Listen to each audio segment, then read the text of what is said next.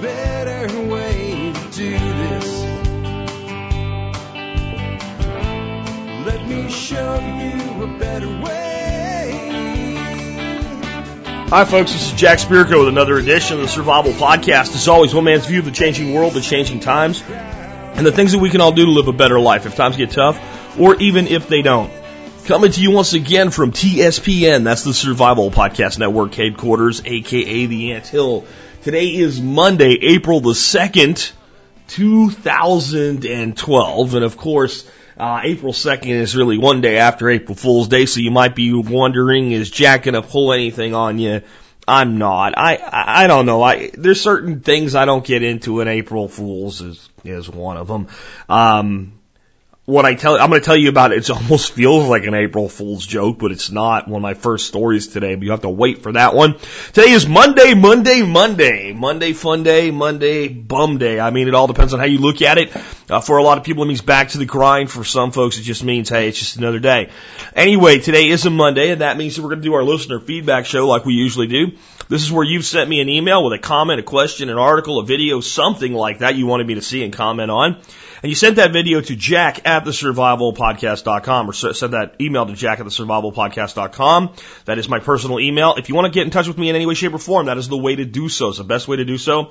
Can't guarantee you'll hear back, but uh, I do pretty much read every single email that comes in. Stuff does get tripped into the spam filter. I do my best to pull it back out, but it does happen on occasion. If you really expected to hear back from me on something and you don't, try emailing me again uh, within a week and see if uh, see if maybe you'll get through the second time around. All right, uh, before I get to your emails, questions, comments, things like that, let's go ahead and take care of our sponsors. They do a lot to help take care of you by helping to make sure the show is here for you seven or five days a week, Monday through Friday. I'm not going to do seven days a week, folks. That would be a bit crazy. Anyway, sponsor of the day number one today, Western Botanicals. Western Botanicals is where I go for anything and everything that I need that's herbal. If I don't have it growing in my backyard, uh, or can't find it by wildcrafting it. And that's because they do things the way that I would do them if I did have the herbs. That means they either are grown organically or they wildcraft them. And that's the source of all their herbs. And if you can think of it, if it's an herb and if it's legal for possession and use in the United States of America, you're probably going to find it at Western Botanicals. And uh, if you're not sure what you need, like you know, I might be thinking, well, I need this or that, or maybe I need some valerian or whatever. But if you don't know what you need, you just got a problem, you're thinking, I want to deal with this or I want to prevent something or, or what have you, pick up the phone and call them, and then a real human being that's really in America that actually speaks English will answer the phone and then will help you pick out what you need and give you great service and great pricing and send it over to you.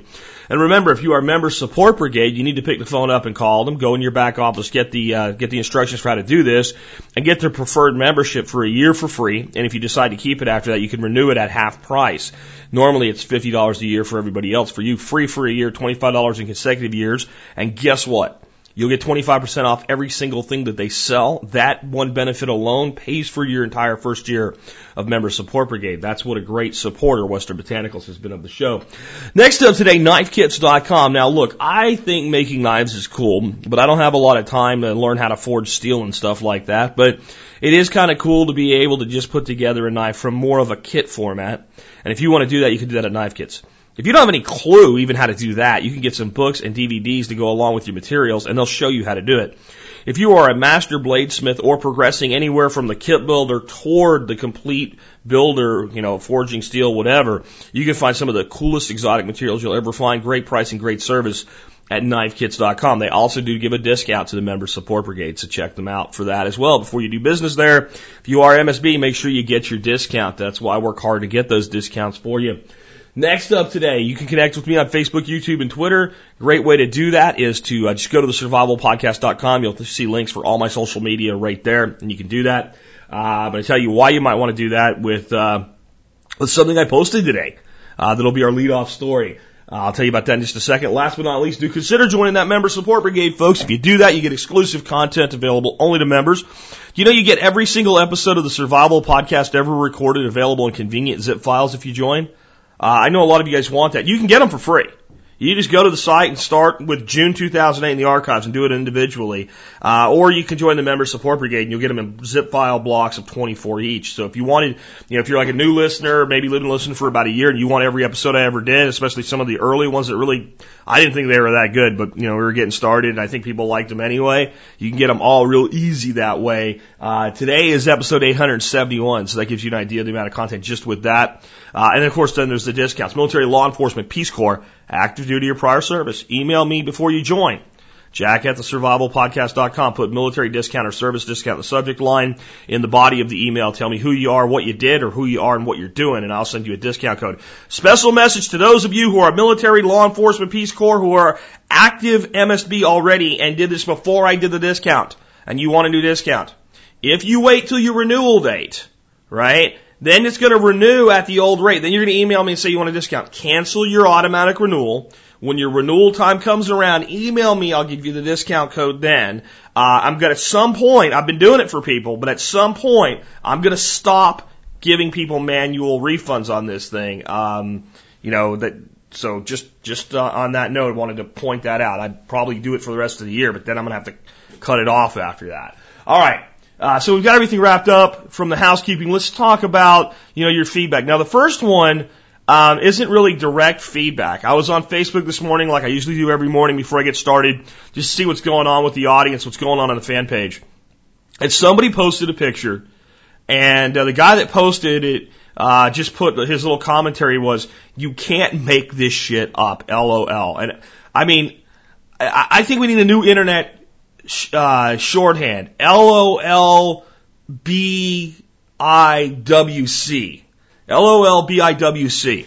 New internet shorthand made up today. Laughing out loud because I want to cry.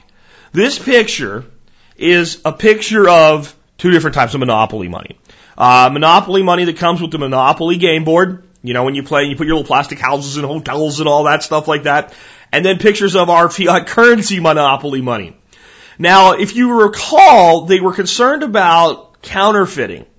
So they've changed our money quite a bit to make it harder for counterfeiters to counterfeit. They've put little things inside it, the little ribbons, and if you really want to freak somebody out, pull one of those little ribbons out of a bill and have a heart attack. Um, but and they added color and they changed the presidents to bigger pictures and and there's like these these this this saturated color in the background, and each bill has a different color.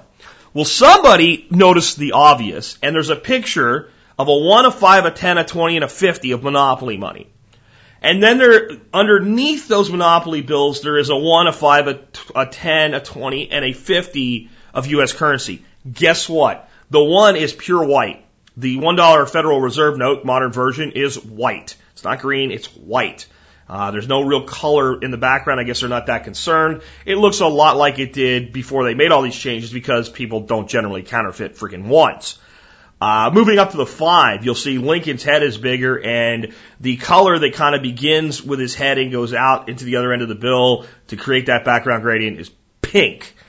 Damn close to the pink color of the $5 Monopoly bill. I'm not making this up like the guy that posted it said. Then the, the 10 is yellow and the background color of our 10 is freaking yellow. Uh, then the 20 has a background of this kind of tealish green color and guess what? The Monopoly 20 is tealish green. And then the, the 50 is uh, blue. And of course, the background kind of sepia coloring into our 50 to prevent counterfeiting is blue. The colors are very, very close to each other. One of the guy commented and said maybe it was tweaked a little bit, but it's not far off. Uh, I'm thinking about how the way these things photograph, and sometimes things photograph differently than they do when you look at them with the naked eye. And if you Google like U.S. five dollar bill, U.S. twenty dollar bill, U.S. fifty dollar bill, and you look at the you know pictures from the mint of what the bill's supposed to look like, it doesn't look like the graphic artists tweaked this at all. So not only can we now say that our, our money is monopoly money because of inflation and the way that they're burning away the value with quantitative easing, uh, our money now matches the monopoly money. Um, yeah, you you really can't make this up, can you? Uh, I know some of you may struggle with this one, so I'll put a link in today's show notes. If you go there, I'll give you a link where you could just link straight into the post I did on this. And if you're on Facebook, join in the comments. It's publicly posted, so um, you, even if you're not a Facebook member, you should be able to see the picture. If there's any problem with that, I'll download it and post it somewhere. Just let me know. Um, but God, folks, this is. Uh, this is, I don't think that this was planned, but my God, you'd think they would have, somebody would have noticed before now. Anyway, moving on. Uh, on that note, I did a lot on precious metals in the last couple weeks, and somebody came into the blog and said, "I know I'm going to get called an ass clown for this, but I have a question." And um, they say there's no stupid questions, and the reality is, if the question's well thought out and it's not being said just to be like a jerk, then there is no such thing as a stupid question. And this was not a stupid question. This was a great question. If it wasn't, I wouldn't be covering it on the air right now. I don't remember who this person was, but the question's been with me all weekend since I read it. And I just decided I would do this on the air. I think it would work better than a blog comment. And they said basically, what's the difference if I invest in silver or gold, or just say silver, versus buying real estate? Because like in 2006, 2007, everybody was in real estate. It was like, great, it's going to go up forever and we got, you know, land never loses its value and buy, buy, buy, buy, buy. And how is that different from silver today? Couldn't the price of silver drop just the way real estate prices did? Okay, and then that part of the question, the answer to that is yes. The answer to can the price of anything go up or down is always yes. We can look at the long-term trend. We can just simply say to ourselves, uh, and it's neat how these two tie together. And I did plan. Usually I don't plan the way these things come together. I just do them in the order they come in and let that happen. But I planned the opening of today's show. And it's interesting when we look at the monopoly money concept in, in silver. Um, is silver, does silver have a history of being used for money? And the answer is yes. Is silver divisible? Does it, does it function as money in every way that we could possibly want it to? It's divisible. Uh, it's, it's recognized. It has a, val- a, a value. It, it's immediately convertible. All of those things, uh, yes, it ticks all the boxes. So silver is money. Is a house money? House is not money. House is a house. Um, let's look at one of the biggest things that we need for something to be money, and that is divisibility. And what I mean by divisibility is let's say that I actually buy a lot of silver, more than I'm recommending you buy, by the way. Let's say I went out today and I bought a hundred thousand dollars worth of silver. Now, unless I'm trading on the exchange using margin and leverage, the way I'm going to get my hundred thousand dollars is going to be to actually buy it. Because we're talking about taking physical possession of metal in most of the talks that we've had recently. I do see a place for ETFs in your IRAs, but that's neither here nor there. We're not talking about retirement investing. We're talking about spending capital. So let's say about $100,000 worth of silver. And let's say I went out and under the best circumstances, I had $200,000 burning a hole in my pocket. I bought a $100,000 house. So I bought both. I take the silver, I put it into safe storage, I take the house and I live in it, I rent it, I do whatever I can. On one hand, the house is more powerful than the silver, if we're completely honest here, because I can put a tenant in the house. And if I have the house paid for in full, then that, that rent is direct income. It's like a dividend.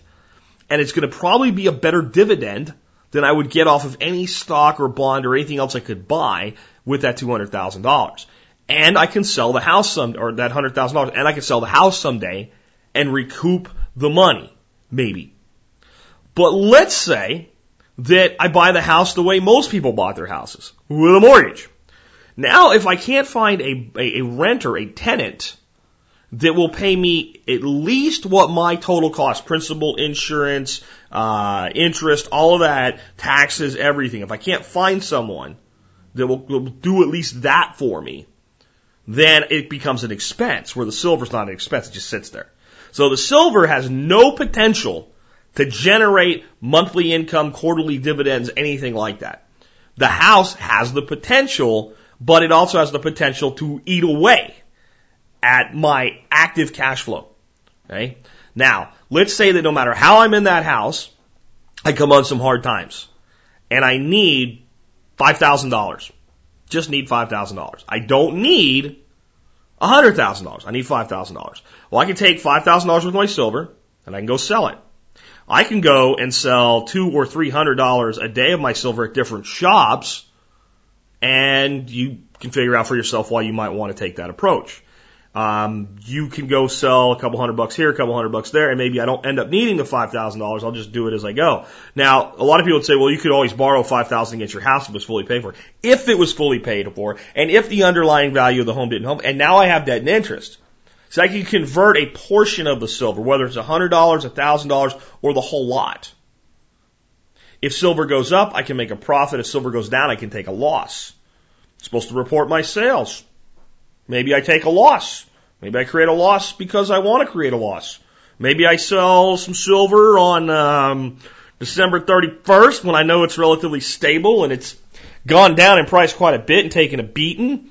And I just walk in and sell it and I report the sale price and the buy price just like I'm supposed to and I create a capital loss and on January 1st I go buy my silver back. I might even tell the guy, hey, I'm going to come back in and buy this back from you tomorrow morning. And you do that with a house. And you do that with a house. Now let's say that the uh, shit hits the fan and currency is inflating at a rate of 10 to 15 percent a month. Think it's impossible? I don't. I think that it's actually possible to be much worse than that. Uh, it's been much worse than in other countries that have taken the same policies we have with our money, our freaking blue, green, yellow, pink monopoly money now. And uh, so let's say that that starts to happen and people start to not want cash. They want something else of value that holds its value better. And I go down to a place where a guy's selling food and I, and he says, yeah, I, I, these, these, this, this bat, don't matter what it is. This, this, this bundle of food here is $50. And it would be something that today maybe you would be paying $10 for. Or I'll take a silver quarter. Can you buy the $50 worth of food with your house? See what I mean? It's completely different because I have options with silver that I'll never have with real estate. Even when it goes down, I can turn it into an advantage. Because again, I can create a capital loss. People that, you know, I, I, I really blew it on you guys, honestly. Um, those of you who might have went and bought a lot of silver when it was up at like 48 bucks, it's very reasonable you could have sold it, sold it on December 31st last year and bought it back on, on January 1st. And even though there would be a loss there because of the, you know, uh, maybe the guy would have done it for a flat fee or something for you if he knew you were going to buy it back the next day. Um, but even with some sales tax in certain places and stuff like that, um, the the loss would have probably offset that, and you could have taken it out of your income tax. So it's completely legal. It's completely legal to sell a, sell an asset that is depreciated in value on the last day of the tax year and repurchase it on the next day of the tax year. People do it with stock all the time. Um, so even when it goes down, you can create some advantages for yourself with it. And I don't know any way to create an advantage for yourself when the value of your real property decreases. So I'm not saying real estate is a bad investment. I'm just saying it has risks inherent uh, to it that are not inherent to precious metals. Because precious metal, if we're putting it away for a long time, which with silver and gold, that's what most people are doing, um, you know, then all we got to do is look at the long term trend and say, do we think that there's a risk in holding silver for 20 years? And very few people would tell you yes, at least people that are paying attention. But houses can be in really great neighborhoods. And then that neighborhood can go into massive decline. One of the main reasons I want to sell my place in Arlington is that's a nice neighborhood, but I can see it falling. I can see it just starting to tip. And it was still good enough that people would go, that's a great neighborhood. Yeah, that's great. I'll move in here. yeah, okay, here you go. Take it and get it out of my hands. Because I can see the signs that it's just about to go over. And then I can go look to a, a neighborhood that was on that edge let's say 10 years ago and see what it looks like. And I'm like, I don't want to own property there. And there is what this is turning into. So that's a risk that you don't, if precious metal doesn't depreciate in value, other than whether or not it moves up and down versus a currency system, it doesn't degrade. It doesn't require maintenance.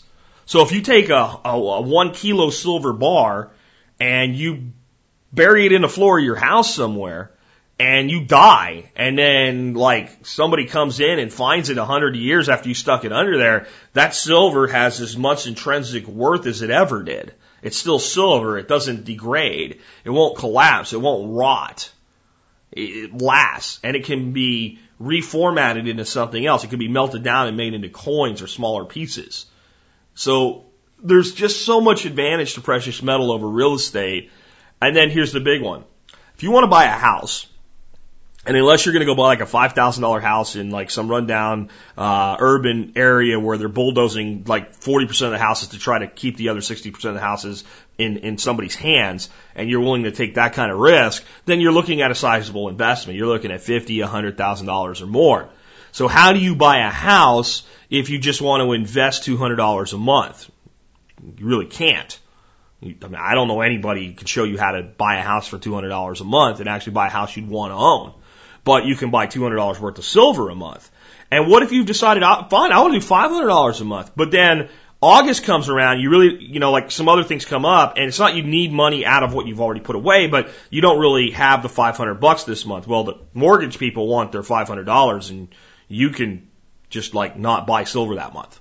So the, the, the ongoing expense of dollar cost averaging and putting away is optional rather than required. So again, these are just my thoughts on it. I thought it was a great question. That's why I spent so much time on it. Let's take another one. Now, this one kind of blends in with the real estate thing uh, and the silver, uh, but it wasn't planned. It's just kind of going back to the format, taking stuff in the order they come in and trusting that sometimes people are in sync and it all works out. So Daniel says to me, I heard a reference to allodial titles in your interview with Chris, Chris Duane. Uh, I was curious your thoughts on this. Anything you might have found living in Texas for a couple of years. As far as I can determine, Texas is the only state which grants a allodial title. Um, let's start out with what is an allodial title. It's a, it's basically the best way to think of it as a sovereign title to a piece of real property. In other words, if I have a piece of property that I have a allodial title to, the county, the city, the state can't tax the property. The taxes have been paid as part of the acquisition process. Whether it's a lot or a little that we're paid to do it, it's mine. It's sovereign property. It's immune to the feudalism of property tax. See, this is how we reinstated the feudal system in America. We put property tax over people's head. More on that in a minute. That's what a allodial title is. Now let's talk about where it's possible. Two states, Texas, almost impossible to find a place that, that you can do it with, but it does exist and it is recognized by the state of Texas. And if you could find it, great. Um, and then the other one is Nevada. And Nevada, I believe, has a program for it that many properties might qualify for, but it might be expensive to do up front. But basically, they have a program now where you say, okay, what's it going to take? And they give you a price. And when you buy the property, you pay, the way they're saying is you've paid your taxes in advance for some period of time and thereby have alleviated yourself permanently so long as you hold the land of being responsible for any taxation on land. It becomes allodial through that.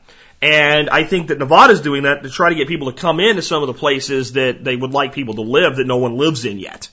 So, I mean, there's a lot, even about Nevada, there's a lot of places that you could do something with and make kind of nice, but it's tough living. It's a desert. So they're trying to bring people in, especially with the the crash of the Vegas real estate market, if they could get people to buy these lands that no one's living on now, pay them what would equivalent to it might be very low because there's low taxes there to begin with, but 10 years of tax on the property, and, and then just tell them, okay, fine, it's your property, do whatever you want to with it, and we're not going to charge you for it anymore. Go on about your business. Um, that might help bail them out of some of their problems. So they're they're they're cutting a deal today to try to save tomorrow in some ways in Nevada. Now, I don't know that there's any really good deals to be had on either side of that. That's just what's going on right now in the two states that do it. Chris was not suggesting that you go out tomorrow morning and uh, try to buy property with a allodial title. What he's suggesting is when, in, in his opinion, this is sometime to be soon, 10 years at the most, I would guess, from my, my conversations with him. I could be wrong about that, so I don't speak for him, but somewhere in there that when the economy goes off the rails for good and people see this fiat system for what it is and it crumbles in on itself, the people that are holding things like precious metal will have incredible wealth power on their side because the cash will be worthless. Therefore, the intrinsically valuable metal will buy more than it could at any time in history and that you'll be able to go into situations and take a state and say, okay, this state is close to what I want it to be anyway, and it's rural and what have you, and it doesn't have some of the problems like, I don't know, the big cities being burned to the ground, or at least the city that it has being burned to the ground is far enough away from this area that maybe I can make a deal here. And you can go into that, that, that government center and say, okay, you're holding this piece of property. You've reclaimed it because the economy's just dead and nobody can pay the taxes on it. Nobody really wants it.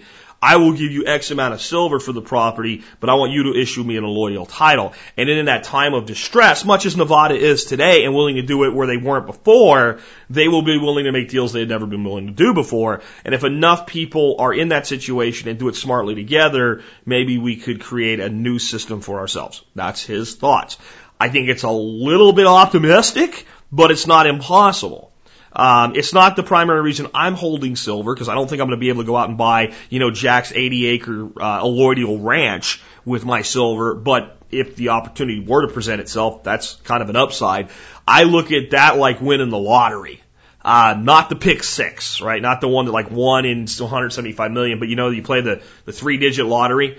Uh, you know, like you pick like three, four, one or whatever, um, and it, you, know, you could win, but you probably won't. If you only played once, you probably won't, but you could. And it's realistic that you could win. You know, picking zero to nine, three digits, it's possible. Um, that's how I view the whole. I'll run the allodial gambit uh, after the crash, and if it happens, hey man, I uh, I uh, really can't say that I would be unhappy about it. I would think I'd be unhappy about a lot of things around it though. Let's take another one. Okay, so I've had quite a few questions about this, so I'm going to answer it. And that is, uh, Jack, I was curious your thoughts about the idea of hoarding pre-82 pennies for their copper content. As you probably know, pennies made prior to 82 and in some cases in 82 are 95% copper and worth more in base metals than their face value. I've seen postings on other prepper blogs about hoarding these coins as well as current nickels that are also worth more metal than face but it seems like a relatively low return for a lot of effort and storage space. Do you see any? Do you see this as being worthwhile prepper activity? Um, and he has a couple links here that I'll include in today's show notes. And I've gotten this question recently, and it's probably because we're talking about copper and silver and gold. Um, here's the deal with with uh, with the junk penny thing. It is a lot of space to get just the pure metallic value, but there there definitely could be something to it uh, with the nickels, it's nowhere near as good as people make it out to be. It used to be when copper got up near its high, nickels were worth like 6.5 cents. Actually, right now today, uh, the exact melt value of a nickel is 0.054 and then a whole bunch more numbers. So 5.4 cents. So it's really a nickel. So nickel's worth a nickel in its intrinsic value today. That doesn't mean you shouldn't save them. It just means that they're not, you know, the reason people are saying to do nickels is you go down to the bank, you can buy $50 worth of nickels, and nickels are nickels are nickels, and you just stick them away. And the nickel has a copper core, and that's where most of its value comes from. It has uh, 0.0083 pounds of copper and 0.0028 pounds of nickel per nickel. Uh, and, and that's why people are doing it. Now, here is the reality there, that that only has so much potential because it's still a nickel, and it's got this sandwich thing going on. It's not like an alloy. When we look at a penny, it's it's a alloy. It's it's 95% copper alloy, the same way that a pre-64 coin is 90% silver alloy. So the metals are actually mixed together versus a sandwich. So it would be very difficult to convert these nickels in, in, in cost and expense into a raw material someday. And even if it's never done, so that doesn't make it seem like bullion on a market where pennies have that copper value to them intrinsically because it's an alloyed metal. They also have a much bigger premium. Right now, if you have a 1981 or earlier Lincoln cent, it's worth three cents in copper. It's worth three cents. That's the intrinsic worth of it. Now, you can't melt it down or anything because they have laws against it. You can't export them for melt. But if everything falls off the rails, then they are copper. And they are a source of copper they're actually my, my thing is these people I've seen people that like put like ten thousand pounds of them away or something. I I I don't see storing copper in that quantity in any form. You know, I, I like the copper rounds that we saw. I think they're great for sharing messages. I think they're great for barter on small items and making change when silver is too much, uh, you know, or it, there's a fractional price in there. And, and that's what they're for. Those who keep asking, that's why they cost what they do. If you can tell me those of you that keep saying, why aren't your copper coins closer to the spot? If you can tell me how to produce the coin, produce it for double spot, I'm all ears. Tell me. And you can't do it. It can't be done. We do more than, when I say we, I mean AOCS, uh, and, and us together. We do more in copper coinage, uh, through all their distributors than anybody else in the world. And the price is the price so that everybody can make a little bit of money by putting the stuff in circulation. With the pennies, though, to me, it would be reasonable that there would become common knowledge that a penny made prior to 1982 is all copper. And then how do you know if your 82 penny is copper? Take it, you know how you flip a coin like for a football game, heads or tails, but you flick it so your thumbnail hits the rim of it, ping up in the air. If it's uh, if it's a if it's a copper penny and you flick it, it'll go ping. If you flick a zinc penny, which is uh, some of the 82s and forward, it makes no sound at all. So get yourself like a 1980 or 75 or an older penny you know is copper. Practice with it a few times and you'll figure out what I'm talking about. And then when you find an 82, and here's what I do. When I come across pennies, I sort through them. I take all the 82 copper and earlier and I put it into a little jar. And then when that jar gets to a certain size, I roll them up into penny rolls and I stick them into an ammo box. And I have quite a bit of it, but I don't have tens of thousands of pounds of it and I do it because it's easy and it doesn't really cost anything. So that's my thoughts on those two things. I wouldn't even bother with nickels. I wouldn't even waste my time with nickels. I don't believe that the nickels have anywhere near the potential that the pennies do, and I don't think anybody's going to get rich on either one of these. But it is reasonable that if we got into a barter based economy using silver, dimes, quarters, 50 cent pieces, things like that, that just as we need a copper unit in AOCS, that we need a copper unit, and it's really easy to look at a date.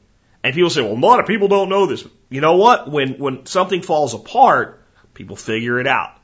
And it may very well be that for some time, that a coin-based economy becomes part of a restructuring of an economy after a collapse. Just saying. So those are my thoughts there. Uh, let's take another one. When I was uh, when I was in Salt Lake City for the uh, the Preparedness Expo, um, I met some really great people. One was named Carol, and Carol has fought a battle with fibromyalgia for a very long period of time. And I know that it's something that a lot of people uh, have dealt with. And I think it's become kind of a catch-all diagnosis when you have pain everywhere and we really don't know why. So it's fibromyalgia. And I don't know that what she's discovered would help everybody that's been diagnosed because they don't really know what fibromyalgia actually is. And one person could get, so let's say that we had a condition we called painful knee syndrome. And God help us, the pharmaceutical companies are probably listening and right now are developing a drug for painful knee syndrome. But we said we have painful knee syndrome. Well, there's about a million things that could make a knee be in pain. Was it injured? Is it a chronic persistent injury? Has have you damaged a tendon or a ligament? Those are two different things. Is it being degenerated due to arthritis? Right? You, you get the point. There'd be many different ways that a knee could experience pain. So I think fibromyalgia in some instances has become that catch-all diagnosis. Okay, this is symptoms and it's fibromyalgia, but what causes it? I don't know. But Carol has had a lot of help managing her disease using something as simple as guaifenesin which is um, basically over the counter cough syrup. So she put up a thread where she's answering questions about this on the forum, and I thought this might help other members of the audience that have family members or themselves are dealing with a diagnosis of fibromyalgia. She mentions a book uh, by Dr. St. Amand and Claudia Craig Marek, the authors of a book, What Your Doctor May Not Tell You About Fibromyalgia and uh, some other stuff. And if you have questions, I'm sure she'd be happy to answer them. Again, this is on our forum, and I will put that in today's show notes. So if you'd like to learn more about that, uh, you can do just that. Um, next question comes to me and says, uh, Jack, what's your take on military surplus diesel generators? Would these work for home applications? If so, what are the pros and cons versus an automatic gas model? Thanks, Dale. Um, Dale, I'll tell you, here's the deal. Uh, they're generally for the kilowatt fairly large compared to um, what you might buy in a store. They're usually on a trailer that can be good or bad, right? Something about the bigger, like 10 kilowatt, 15 kilowatt generators.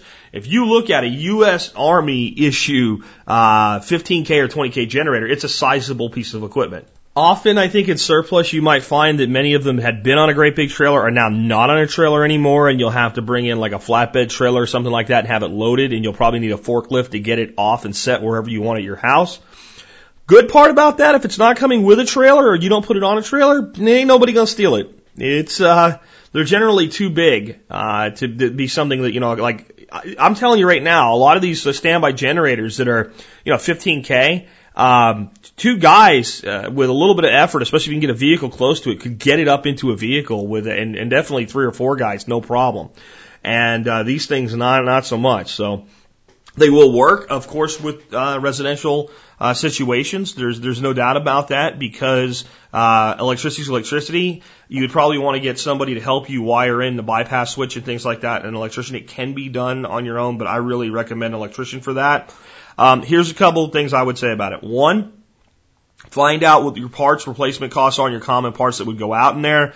And I did some work on generators when I was in the army, but I was a vehicle mechanic, not a, a generator mechanic. So other than one project where I was there to fix things, if something broke for an experiment that I, I can't actually tell you who was running it. Um, and I, I really mean that. I'm not being a jerk or anything, but uh, but I was on one project where I was there in case the generator went down and made sure that it was fueled up and tested it every day. I didn't really do a lot of work with them. Uh, but find out your common parts that would go bad and make sure that they're available and stuff that is the, the most common stuff that's relatively affordable. I'd buy backups for right away.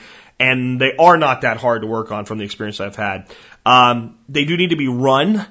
So you need to run it uh, at least once a month. I would say once every two weeks. Since it's not a standby, it's not going to do that on its own. And if your power goes out, you're going to have to go out, fire it up, and, and, and turn everything on. Um, but they are very reliable and they're not that loud. They're really not. And uh, there are some good deals on them. In fact, uh, I'm looking at one right now that originally cost $13,000. It's a 15 kilowatt. It's in Utah and uh, it weighs. Just to give you an idea, now I told you these things are heavy. The approximate weight of this generator is 2,450 pounds. Right, so that's what I'm saying. You need equipment to get it where you want it to go. So it either needs to be trailered uh, permanently on a trailer, the way the military uses them, or you need to bring it in and have a piece of equipment to put it in place. You're going to need a lot more than a few guys to lift a ton and a quarter which is what we're talking about here. Um, but that generator has a bid on it right now for 150 bucks. Now I think it had a lot price. Let me back up real quick, and I found this on government liquidations just by typing in uh, 15 kW. No, no, that's that's 150 bucks, and it looks like this one runs. I would make sure it runs, uh, and there's a lot of different stuff available there. So it's one of those things that you're probably going to have to have some work done on, or learn how to do the work yourself but you can get a really great generator for a lot less money than you'd pay in the open market. And they do run well and they are fairly reliable. So, uh, again, you can find all kinds of stuff at governmentliquidation.com. That's where Wade recommended people go to look for vehicles. And if you buy something big and heavy and painted green, it's not my fault just because I mentioned it. Don't blame me. Don't blame me when you talk to your spouse about it. All right, let's take another one. Another uh, real life uh, dangerous situation reported by a listener here, folks. Uh, comment for Jack. My wife and pepper spray. Um, this is I wish my wife had pepper spray or gun at the time uh, situation. I hope you can share it with listeners, even though I can't condense it into two or three sentences. My wife was driving home today past some apartment. She noticed a girl getting the crap beat out of her by two young men. Uh, with another man who was right behind them watching. She pulled out her phone only to find the battery dead, so she stopped in the middle of the road to force others to slow down and maybe get their attention and call the cops. No one stopped. My wife started yelling to all the people who were watching the beating from their apartment, call the police. A young lady came out and casually said she already did. My wife didn't believe her and kept yelling. Then the lady started telling her to mind her own business and leave. The older man who was just watching the other two beat the girl started telling her to mind her business. My wife says she's a person. It is my business. Fast forward, the man is now six inches from her screaming and says, I just did 20 years for beating a girl like you. Leave right now unless you want the same. My wife bravely said, I will not leave until you stop or the cops, uh, or, or, or the, or the cops come. She told me the story and broke down with guilt for her phone being dead and unable to help the girl. I consoled her and she said, and said she did a brave thing. After we got off the phone, I broke down into tears thinking of what if scenarios. Anyway, the pepper spray is getting ordered this morning and I'm renewing my permit to purchase so I can buy some for home defense. Lesson to listeners. Keep the phone charged, carry pepper spray and other means of defense. Thanks for your time. Hope, hopefully this convinces at least one listener to make the change. Curtis. And I think maybe we need to do a show someday, and maybe this is a great topic to bring Frank Sharp Jr. back on. What would be the best way to handle that scenario? I, I, I know we say, well, be armed, have pepper spray, have a phone charge. Okay, no, I don't mean that. What would have been the best thing? Because I honestly applaud this lady for what she did. I don't think that was the best course of action. I think it would have been better to drive another half a block and find some bystander and ask for a phone. And you would put yourself at less risk and probably got a faster response. Um, but I don't know. I mean, it's hard for me to put my, myself into that situation. No means of calm, no means of defense, and being a woman, because I generally have a means of calm. Uh, I always have a means of defense, and I'm not a woman. That's a dangerous situation, and it sounds terrible that stuff like that went on. Let me tell you something, though. All of the people that were standing around doing nothing, you know, here's my thing. I want that woman that was being beaten on to be helped, but I wonder, I wonder if she was watching somebody else get a beat, if she would have made a phone call. Or if she would have done the same thing all these other people did. It, it, you know what? It's time for America to start stepping up and taking care of people. And I don't mean the government, I mean us. I, I almost can't comment on this any further because one, it frickin' angers me. It frickin' angers me. And I wonder, I wonder how badass these three guys would have been if it was like, you know, five or six guys my size that stopped in a pickup truck and said, hey, what are you doing? You know? If they would have been armed, maybe that would have been a bad idea. But generally speaking, you know, people are really tough when they're picking on people that are smaller than them. But when they have to deal with somebody of equal size, uh, or when they're in the, the, you know, they're in the minority, they're generally not so tough anymore. And it's very clear what kind of area this was. And your wife did a brave thing.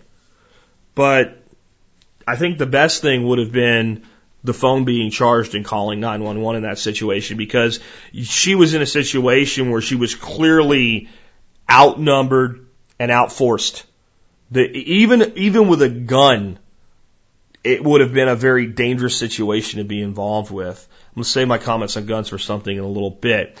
Um, so the next one came into me from quite a few people. This particular version that I'm reading to you guys came to me from Greg Cecil uh, from the RV 103 blog, who's uh, still traveling across the country, I think, in his RV. Anyway, um, the title of this article, and it's on Business Insider Military and Defense is the Department of Homeland Security is buying 450 million new bullets. The Department of Homeland Security, DHS, and its Immigration and Customs Enforcement, ICE, office is getting an indefinite delivery of an indefinite quantity of 40 caliber ammunition from defense contractor ATK. U.S. agents will receive a maximum of 450 million rounds over the five years, according to a press release on the deal. The high performance HST bullets are designed for law enforcement, and ATK says they offer optimum penetration for terminal performance. In other words, they kill you better. Uh, this refers to the bullet's hollow point tip that passes through barriers and expands for a bigger impact without the rest of the bullet getting warped out of shape. This bullet holds its jacket in the toughest conditions. We've also learned the department has an open bid for a stockpile of rifle ammo listed on the Federal Business Opportunities Network. They're looking for 175 million rounds of 223 caliber ammo to be exact. The 223 is almost exactly the same round used by NATO forces, the 5.56 by 45 millimeter. The deadline the deadline for earlier this month was extended because of the right contractor just hadn't come along. Looks like the Department of Homeland Security means business. And people are asking me, well, if they're gearing up with that much ammo, maybe we should too. And maybe we should. Um, it's possible that they see another ammo shortage coming and they're trying to head this off. I'm a little bit confused about the 223 ammo. Um, I would think that DHS would be using uh, the, the carbine, the AR carbines in uh, military mil spec with uh, 556, uh, but maybe not. I mean, I I really don't know, but I, I don't know why they would want 223 versus 556. And my guess is that maybe they have some of both, maybe, or maybe they're just hedging their bet, so to speak, because it's considered completely safe to fire 223 in a 556 chamber, but not 556 in a 223 chamber, generally because the pressures are a little bit different and it has to do with the capacity of the inside of the case. The external dimensions are, for all intents and purposes, the same, so maybe that's why they're doing that. Uh, there is a lot of conspiracy talk going around, and uh, you know, oh, Lord, they're doing it right. And, and this is the big, this is this is where people bifurcate between truth and reality. The way this is being reported by all of the alternative media and all is Department of Homeland Security just ordered 450 million rounds. No, they didn't. They have a contract to buy as much as 450 million rounds. And they have a bid out for 175 million rounds of 223. Um, so does it mean anything? It might, but it doesn't mean that they've ordered that many rounds to be delivered like next week. It means that they've locked in a contract to purchase at that, up to that amount to lock in a price and priority for delivery. So there you go. Now I've heard some other conspiracy quacks frankly say this is a way to backdoor an ammunition ban. What? Well, because see, then you won't be able to get ammo because they've already locked it all up. Well, okay, it's 450 million rounds of a very specific round. Okay, so that's one thing. Two, it's 40 caliber, right? So this is 40 Smith and Wesson. So it wouldn't affect 9 millimeter, what have you. Maybe with components and primers, I don't know. But no, I just think this is the government spending our money on a bunch of bullets. And maybe that means we should spend our money on some bullets too, so that in case anybody is right about this that's going off on the, the tin hat side, uh, we've hedged our bet. But it, it may just be a, a prelude that the government is concerned with another ammo shortages and making sure that they're able to get ammo. Because when the last shortage went around, it was even hard for the police departments to get ammo, and they've all standardized on 40 caliber. So there may be some agreement between you know local PD departments at DHS. I'm not saying there is, but that could be another component here. Uh, or DHS may feel like, well, if a certain law enforcement organization has problems getting ammo, we could let them buy on our card, so to speak. I don't know. I'm just speculating on that. I wouldn't put too much into this, but it is interesting. It's something to pay attention to. The next question comes in from Brian. Brian says, I'm on a budget. I'm thinking a 357 Magnum revolver and lever, lever rifle is best pair for me. Uh, my wife can shoot 38s and it can stay home if I ever need to hunt. I was wondering what the distance is. I could take down a deer with a 357, uh, 158 grain uh, uh, round is. I think the standard Winchester is a 20 inch barrel. Yeah, Marlin makes. I, I think Marlin makes a better lever gun than Winchester, honestly. Uh, especially when you look at the pistol caliber carbines, and I would look at the Marlin uh, in 357 over the Winchester. But on just on the range, we uh, we have taken deer in the 100 yard range with exactly that combination 357, 158 grain flat point. Uh, you don't want to use hollow points there, the higher velocity. They tend to, on larger game, create a shallow wound channel. Um, there was a round back in the 80s called the 357 Maximum. It's still around, it's just not very popular. It's popular today with silhouette shooters that shoot the, uh, the Thompson Center uh, like the contenders and stuff like that, because it does very well in a, let's say, a closed breech environment. Dan Wesson put it into a revolver and it actually damaged the, the cone at the front end of the barrel because of the gap between the cylinder and it was such a hot round. When it was developed, and there was a 44 Magnum already, it actually became the most powerful handgun in the world at the time. Uh, because even though it was only a 30, uh, a 35 caliber slug versus a 44 caliber slug, and even though it was, uh, it was lighter in weight, the added velocity gave it more energy. When you take a standard 357 Magnum round and you put it through, let's say, an 18 inch barrel, you end up with velocities equivalent to the Dan Wesson revolver without the problem of burning out the throat of the chambers and what have you. So, um, it's it's a good deer round. It's better than most people would lead you to believe, and especially if you're in a place with average size whitetails. If you're up in Maine, um, or somewhere like that where you have whitetail deer running around that are 250 pounds and up, I would consider you a bit undergun with. It. I'm not saying it won't work. I'm just saying that I've seen deer of that size take a couple rounds from a 35 Remington and, and, and go way further than you would have expected, hit well. So your smaller southern tier deer, you know, deer states with your deer that are running, you know, live weight 100 to 200 pounds maximum, I think it's good enough. I know you say on a budget, but there is another way to do this that would probably be a better fit, and that would be buy the handgun of your choice for home, and there's nothing wrong with the 357 Magnum revolver.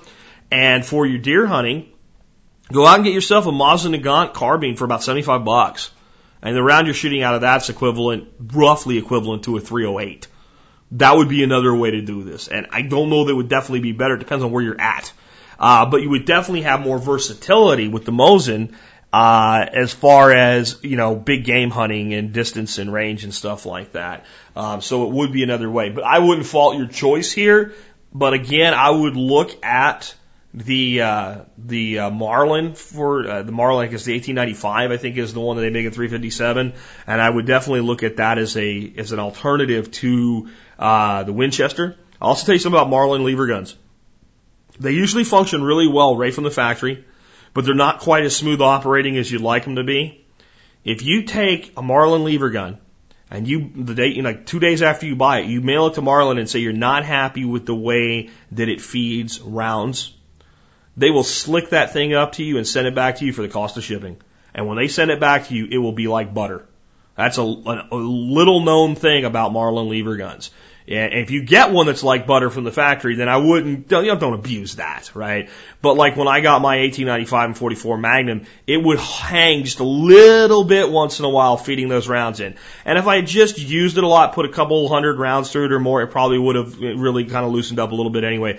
But I set that thing in and when it came back, it was like butter. So there's an insider tip from Jack on getting your uh, Marlin lever gun tuned up as though it was done by a, a custom uh, custom thing. So I got an email from a guy. I, I took this as a legitimate question, and uh, here's what he said. He's listened to a couple of my podcasts where I say it does not matter who is president.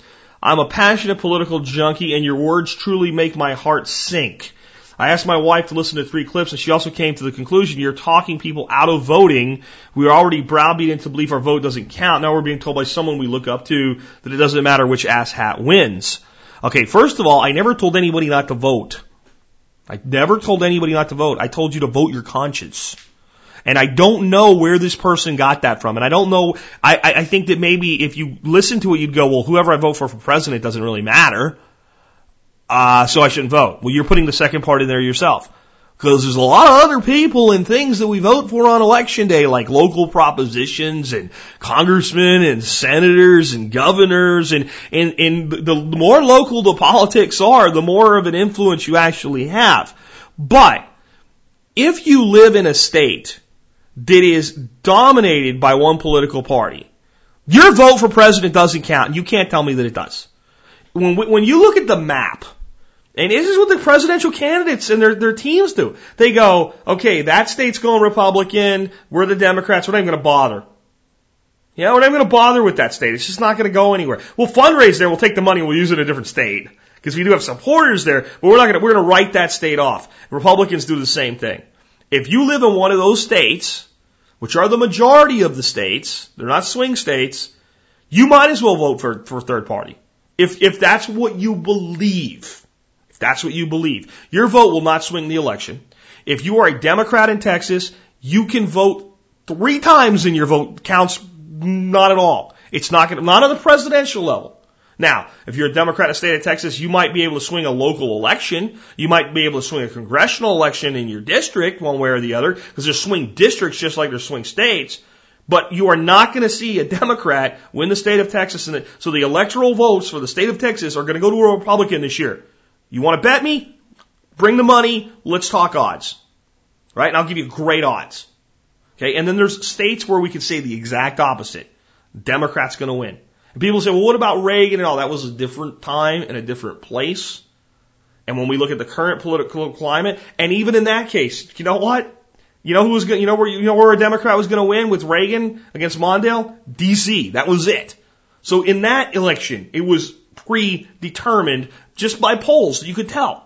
So in some instances, you can almost say, yeah, your vote doesn't count for president because the election is going to go one way or the other no matter what you do. Now, if you lived in Florida when Bush ran against Gore, all right, or last time Ohio, right, these were states that were going to be hotly contested. Everybody knew that from the beginning. Nobody had written them off. And in those states, when we talk about the lesser of two evil thing, if you really believe that Mitt Romney is better for the country than Barack Obama, and I don't, I don't think it's going to matter at all. I think the two guys that we could do like the face-off thing, you know, and change the way they looked, and you wouldn't really even know the difference um, at all. I, I just don't think you're going to get a difference there.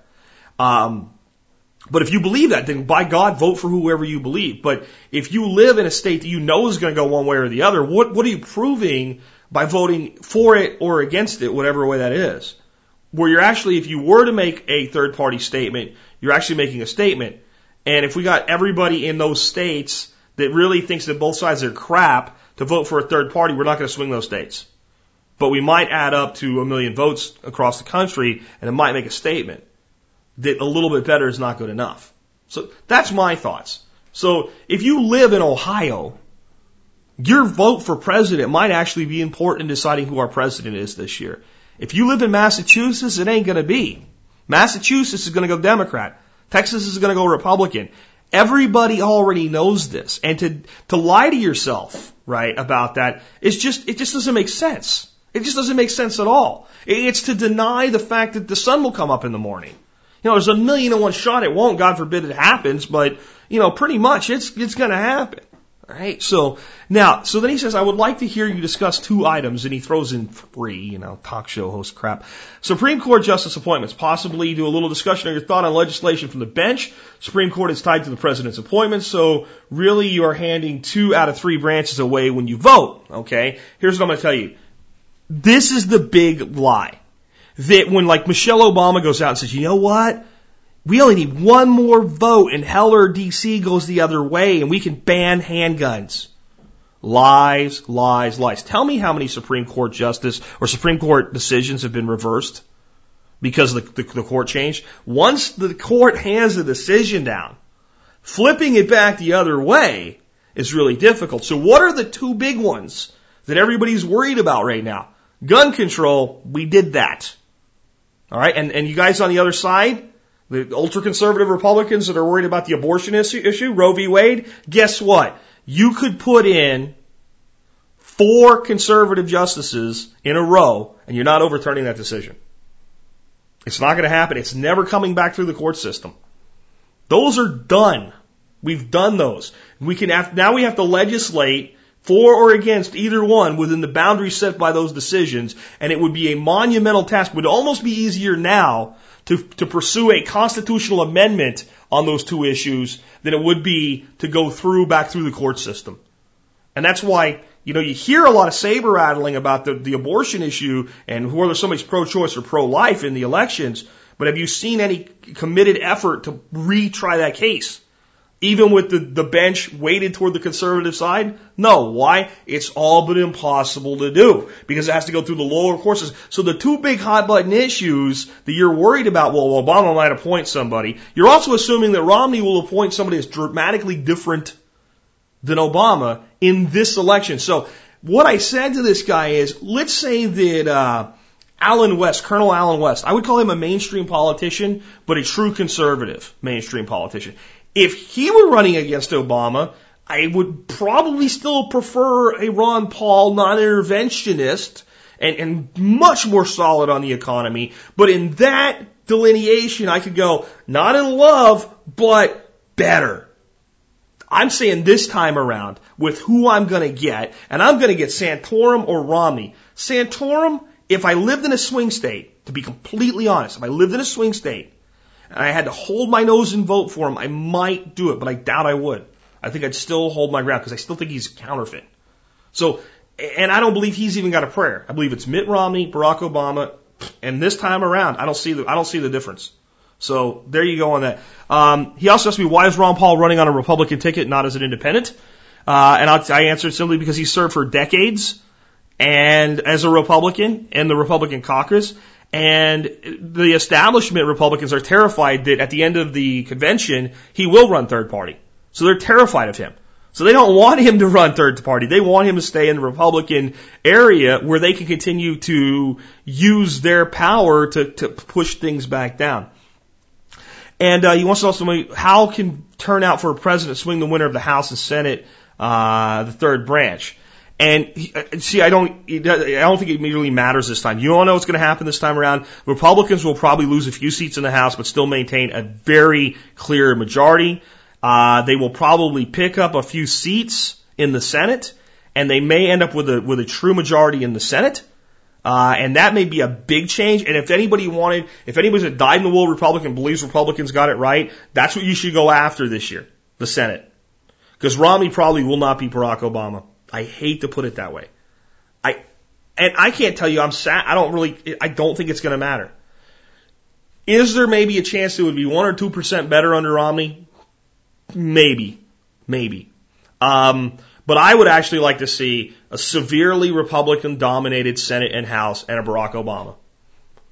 To completely opposed to each other, get very little done for the next four years, because the more they do, the more they screw up. The best we've ever done in this country under the current paradigm is to separate the powers with reality. Not just separation of, okay, you know, you can do this and you can do that, but separation with, I want this and I want that, and they're diametrically opposed to each other, and the people holding both sides to the fire, so that they can't just run away on one side or the other. Because here's the reality.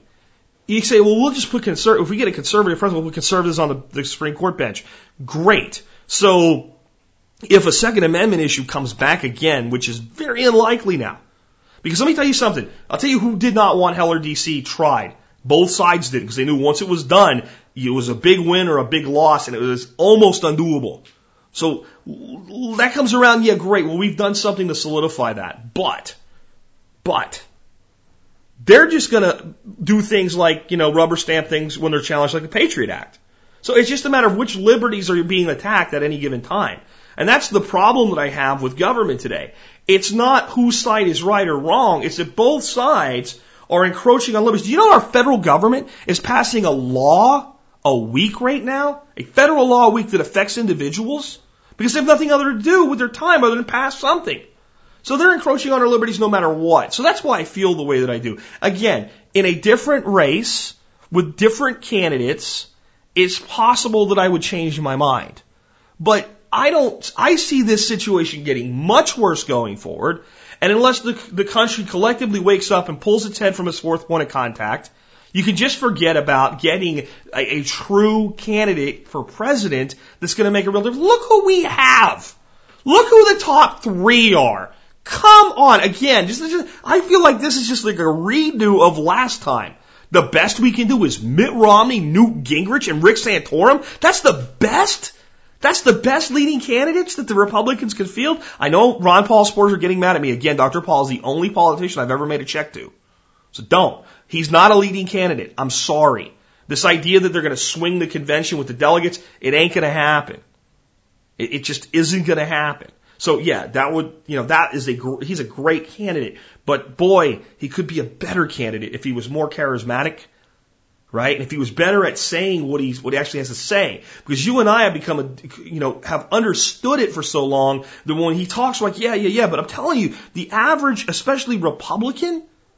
This and being told by people like Glenn Beck and Shine, oh, his foreign policy is crazy. It, it, it, it's almost insurmountable at this point until those people wake up. So we're back to Chris Duane. You don't fight evil, you expose it.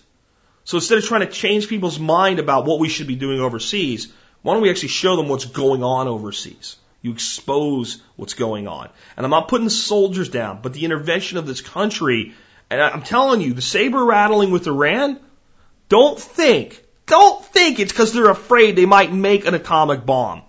It's because they're, they're getting really upset that some nations aren't willing to go without oil just because we told them to and are saying to Iran, yeah, we'll buy your oil.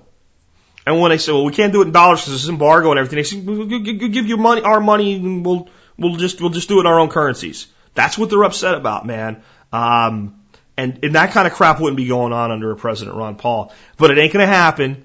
And don't believe the lies of the establishment. And for God's sakes, what sense does it make to hold your nose and vote for somebody you hate less but still hate when you're in a state that's not a swing state. So you guys in Ohio and Florida and some other states, you know what? And as we get closer to the election, you'll know what those states are. If you're one of those states and you really believe that, it, that Romney's even 1% better and you want to go that way, fine. But know why you're doing it and go, and go ahead and do it.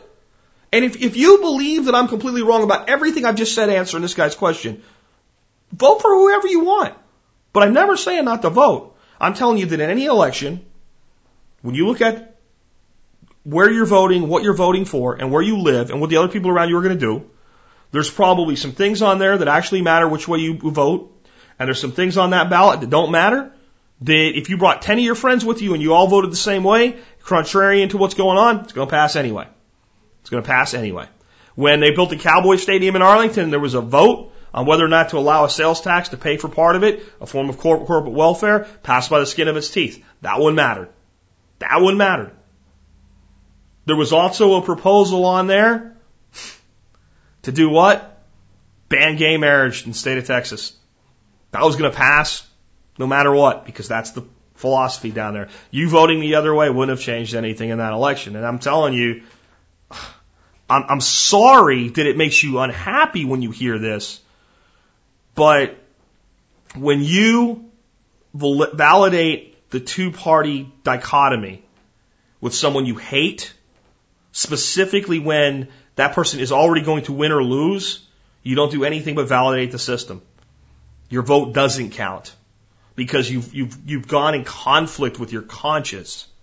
So again, only you can know your conscience. So if your conscience is a Mitt Romney or a Newt Gingrich, vote for him.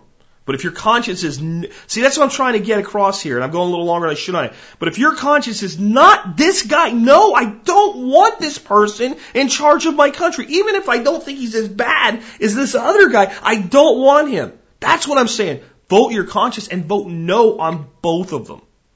Vote no on both of them. It really isn't going to matter. The country is going to continue on its current uh, uh current current uh, uh current course. It's going to happen. That's why we prepare. It's going to take things getting a lot worse before all of the people around you that the people get mad at me when I say this, but before all the sheeple wake up and notice the wolf is eating their ass, their their, their hind end, right? The, the, the, the wolf right now is chewing the left hind quarter of the average sheeple eating the flesh while they stand there and graze on grass, and they haven't noticed it yet. Until it starts to hurt bad enough, they go, holy crap, there's a wolf eating me? This isn't going to change. So you have to change. Politics are politics. The way you live is what's more important. Far more important. Let's go on to something about the way people live and provide for themselves and get off of this topic before I just rant away for the rest of the day on it because uh, the show's already gone long again today, and uh, I want to leave on a happier note. So here's a couple other ones. Um, Dark Horse sends me an email. Says uh, I've set up some hugelkultur beds this year, and I'm curious if when you plant seeds, you water in the beginning to get them started. I know once they're established, uh, and with transplanted plants, the dirt below the surface is moist. However, the first couple inches seem to be dry and not able to support germinating seeds uh, from again from Dark Horse in Missouri? Uh, the answer is yes, yes, and yes. In fact, I don't just water seeds when I plant them into a hugelkultur bed. Uh, I water them every day until they germinate. I keep the top layer moist, and I think it's very important that we also mulch mulch over your hugelkultur beds to keep that top layer as moist as possible as those seeds establish themselves. And furthermore, with transplanted plants, even though when you dig in there it is nice and moist down there, whenever I put a transplant in, I water it very well. I water it in, it helps pour, put, push air pockets out so that we have good soil contact all around the roots and it helps the plants deal with the shock. So where there's plenty of moisture there, perhaps for the plant that's grown to that size, the plant that was sitting in a greenhouse and it was all happy and everything was wonderful and there was no wind and the humidity was just right and it had been loved like a little baby uh, until it got that size and then it's yanked out of its pot and shoved in there and said, grow or die. Um, in that situation, um, that water helps it get through that transitional period. So even though I don't really water my hugelkultur beds, I do water on planting and I water to establish. Uh, and that's, I think, very, very important. Um, hey Jack, uh, this is another one. John says I have a big lawn, slowly converting to pasture and garden. What do I do with a ton of dandelions? Thanks, man. Keep up the good work.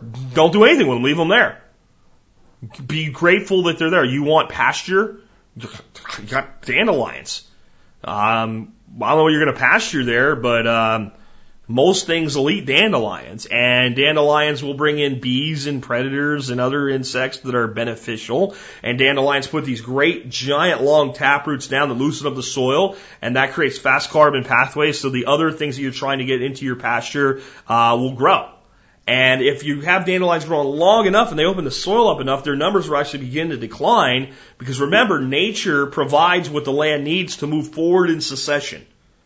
It, it, see, it's the human concept that a garden should be static. We're the ones that put straight lines in and try to make, you know, trim our trees so that they're the same dimensions and sizes. And nature likes lumpy textures. You know, it likes things to, this one's big and that one's little and this one fits in there and then this one gets a little shade and this gets a microclimate over here. So what you do with dandelions? Nothing.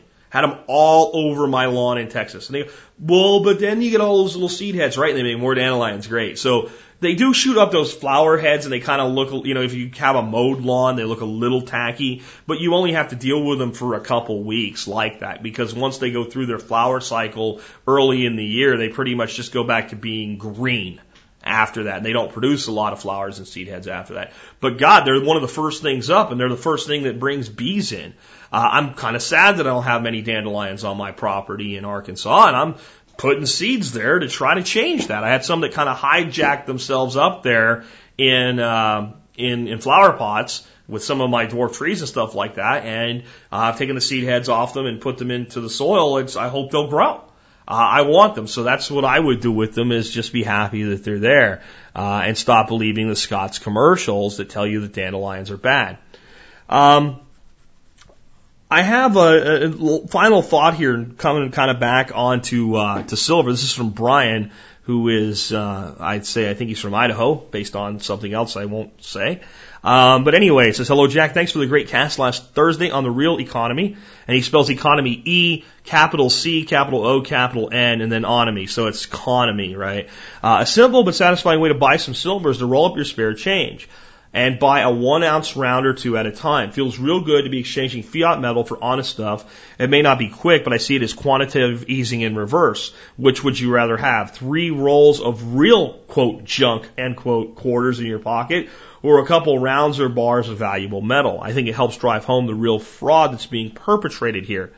Um, so what he's basically saying is just like save all your quarters, and when you get about three rolls of quarters, you'll have about 30 bucks, and you'll be close to you know silver and be able to buy an ounce of silver. Uh, maybe you need four quarters, four rolls of quarters now because they're 10 bucks a roll.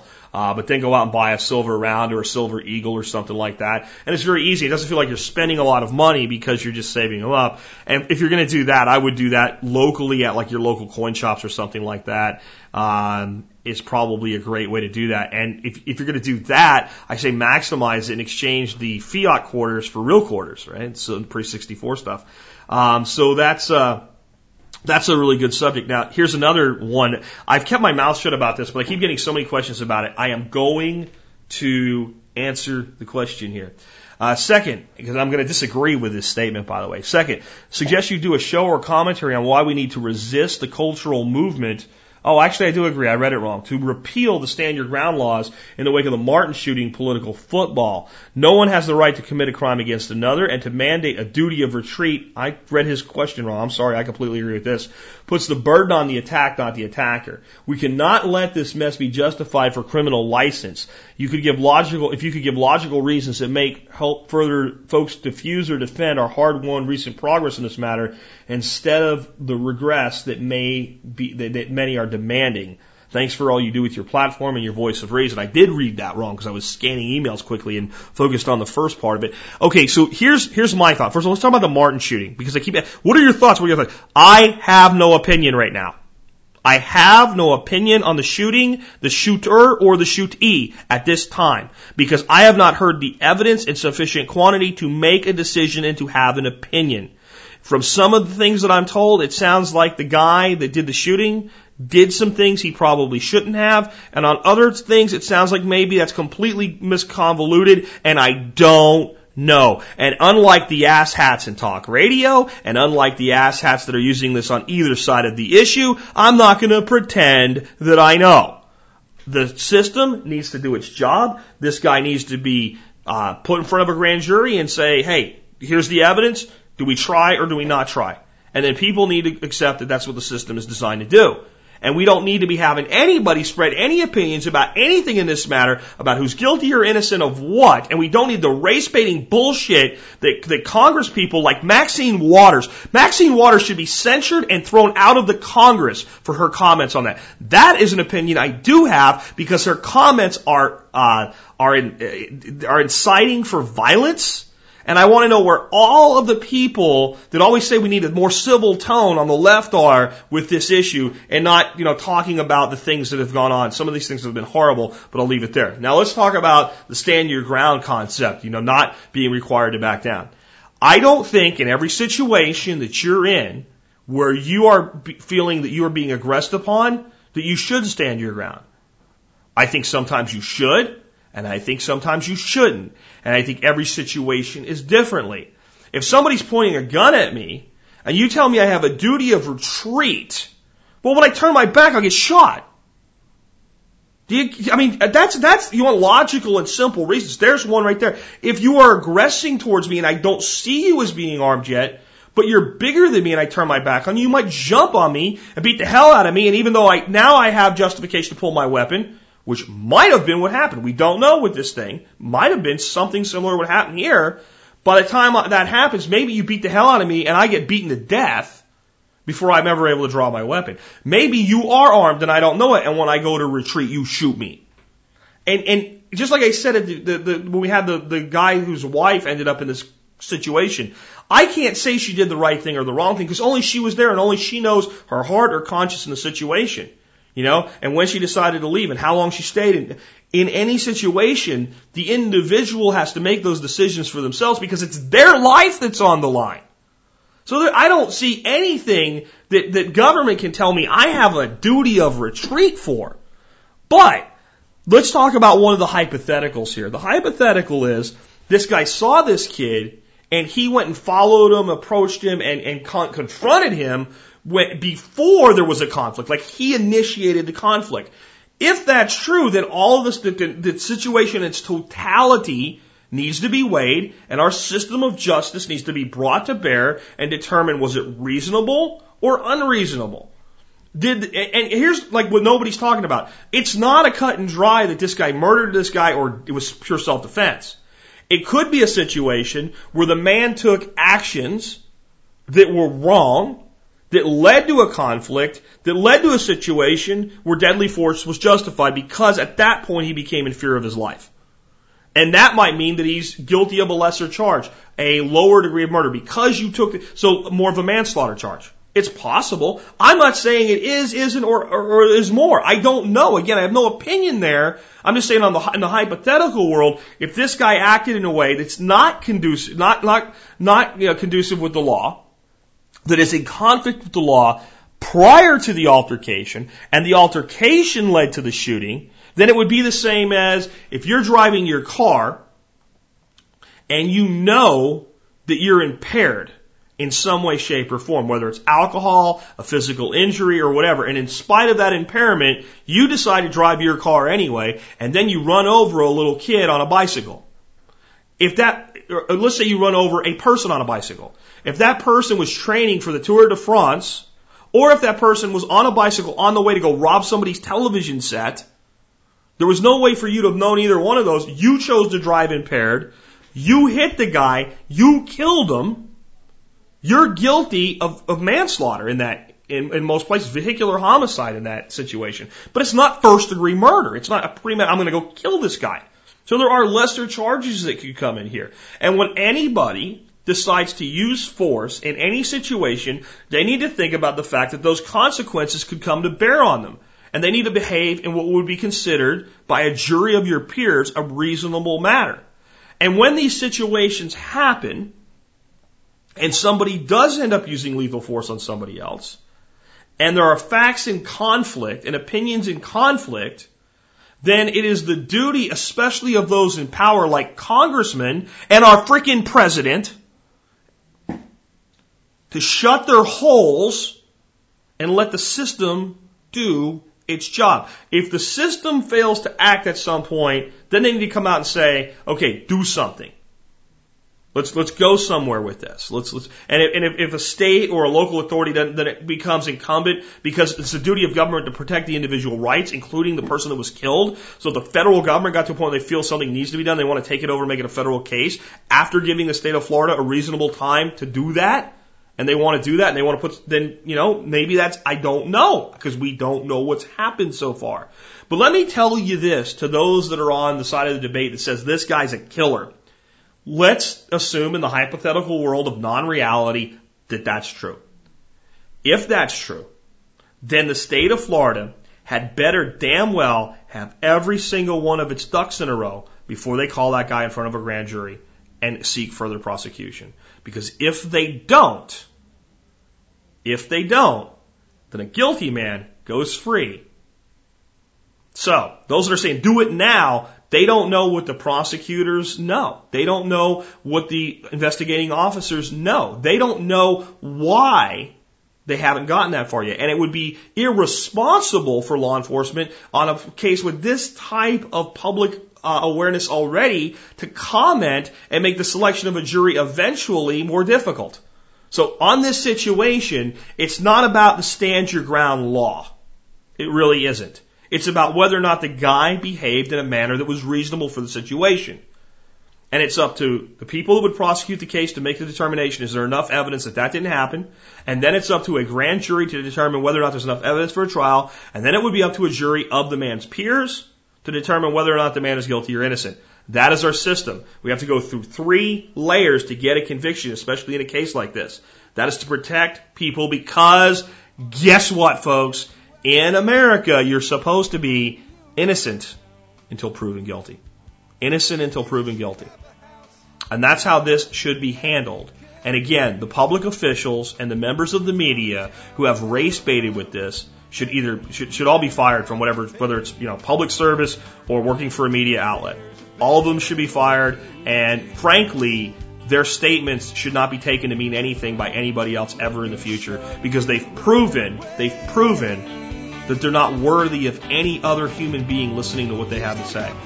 Because to come out and make statements like I believe one was hunted down like a dog. That was Maxine Waters made that statement.